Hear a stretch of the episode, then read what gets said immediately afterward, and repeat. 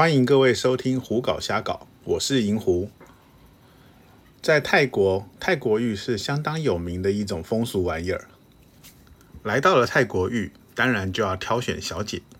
所以呢，今天的这一集节目，银狐就来和各位谈一谈，银狐到了泰国浴是怎么挑小姐的。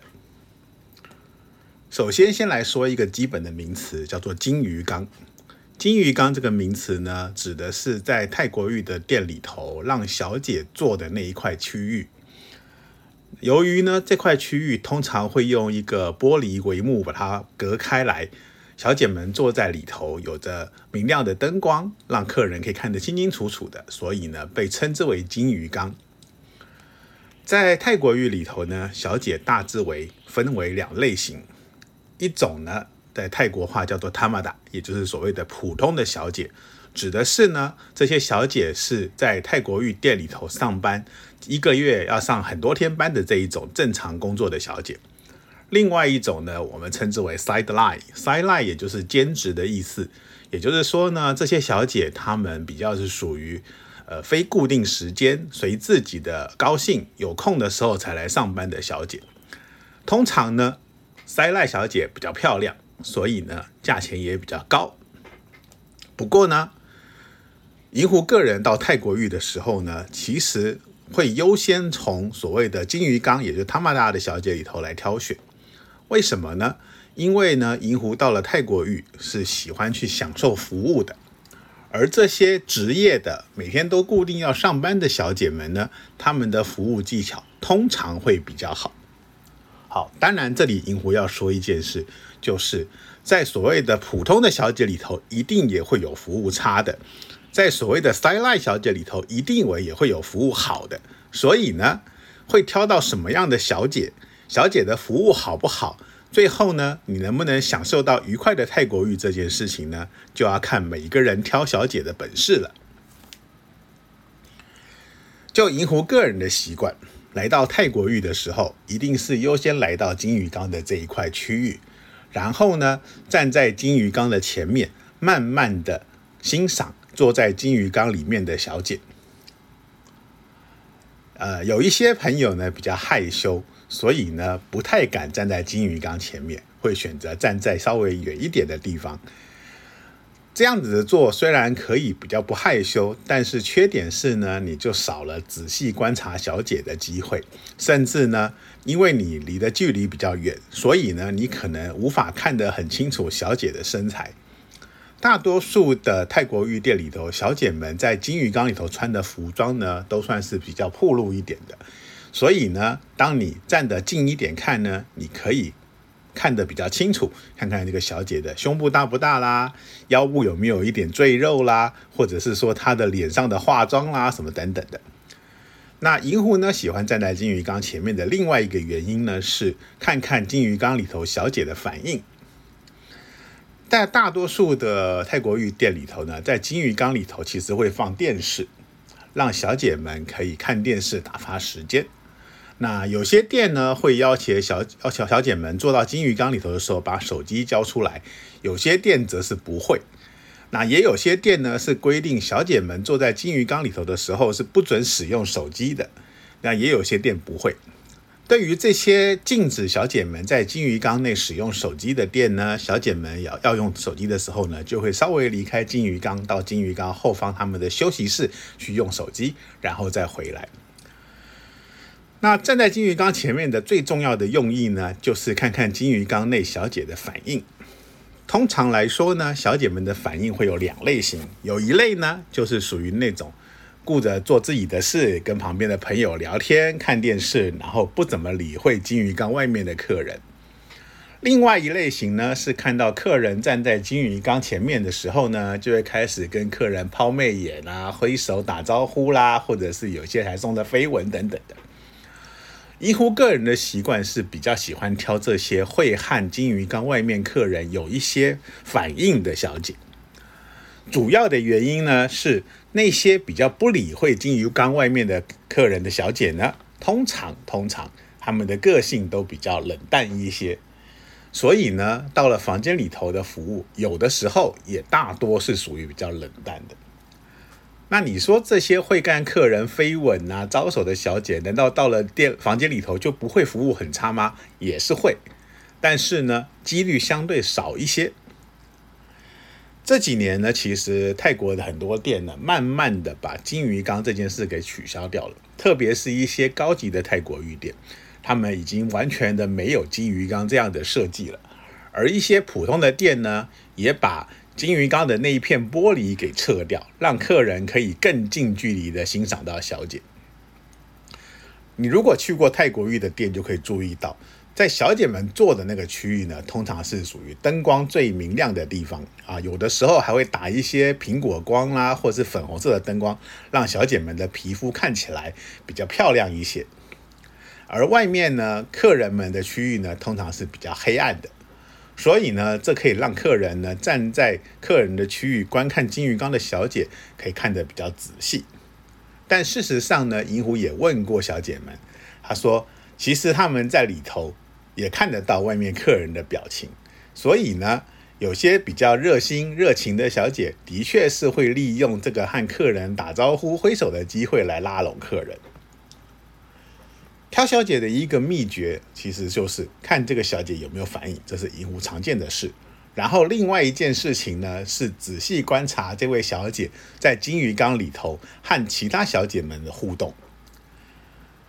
在金鱼缸里头，你可以发现到小姐们其实也是有所谓的小圈圈的，他们会和自己比较熟识，呃，或者是相处的比较好的小姐坐在一起。由于呢，大多数的那个泰国浴店呢，会将小姐们依价位做区分，所以呢，不同价位的小姐是不太容易坐在一起的。不然的话呢，有些店虽然小姐会混着坐，但是呢，身上的牌子会让你很清楚的知道这个小姐的价位是不一样的。所以小姐们呢，在金鱼缸里头没事的时候呢，是会和自己的朋友或者是其他的小姐们在那边聊天。有些小姐呢，还会很好心的帮其他的小姐呢整理头发啦、弄弄服装啦什么这些东西。所以呢，观察这些小姐和其他小姐们的互动呢，也是一个挑选小姐的好方法。那至于 side line 呢，林武刚刚有说过了，side line 小姐大多都比较漂亮。所以呢，她们穿的服装通常也相对的比较不保呃保守一点。比起比起金鱼缸里的小姐，有的穿的会比较暴露来说呢，三赖小姐大概都穿的整整齐齐的，甚至呢，很多小姐穿的是小礼服，或者是贴身的小洋装，甚至是可能是上上半身是一件呃露肩的服装，然后下半身是长裤之类的。银狐不喜欢挑塞赖小姐的一个原因呢，是因为塞赖小姐们她们是兼职的。所以呢，他们在服务上面通常技巧会比起金鱼缸的小姐要差上一些。刚才前面银狐也说过了，当然塞赖小姐也有技术好的，也有服务好的；金鱼缸里的小姐也有技术差的，服务差的。不过呢，综合银狐这么多年到泰国玩的经验，到泰国浴洗了这么多次了。遇到服务比较差的小姐呢，塞赖的比例的确是比金鱼缸的比例要高的许多。有个朋友曾经开玩笑的这样讲好了，他说呢，这个金鱼缸的小姐呢，比较像是棒球直棒队里头的那些安打王，他们的打击率很高，但是呢，他们可能就是比较短程的安打，一连安打、二连安打等等。那塞赖小姐呢，可能是球队里头的全垒打王。所以呢，他们是属于那种打击率比较相对低，但是呢，运气好又碰到一个全垒打。所以呢，喜欢挑选哪一类的小姐，遇到什么样的服务，在泰国浴里头呢，有一点运气的成分。所以在挑选小姐的时候，各位要有各位自己的想法。银狐再说说好了，自己也曾经在塞赖那边碰到服务非常好的小姐。甚至是个性很合，后来还私下约她出来玩的小姐。同样的，金鱼缸里的小姐，银狐也有许多，后来成了老点，成了会一直来光顾的状况。甚至呢，银狐到目前为止呢，还有一位持续联络了超过十五年以上的老点呢，他就曾经是在泰国玉的金鱼缸里工作的。那这些故事呢，银狐可能以后会再来谈。塞赖小姐的另外一个缺点的是。你很容易就跟他断了联络，因为这些沙赖小姐呢，就是来兼职来打个工赚个钱的，她们并不像金鱼缸的小姐是每天要来上班的，因此你想要来遇到她的几率会比较低。金鱼缸的小姐，除非她遇到她自己的休假，否则通常大多数的小姐是每天都要上班的。那有些店呢可能会要求中午就到，有些店可能会排班，有些人中午到，有些人晚一点到。但至少呢，这些金鱼缸的小姐们呢，她们的上班的频率是比较高的，而且呢，通常你不到店里头遇到她们的几率也比较高。但塞赖小姐呢，她很有可能一个礼拜只来一天，甚至可能呢一个月只来个几天这样的状况。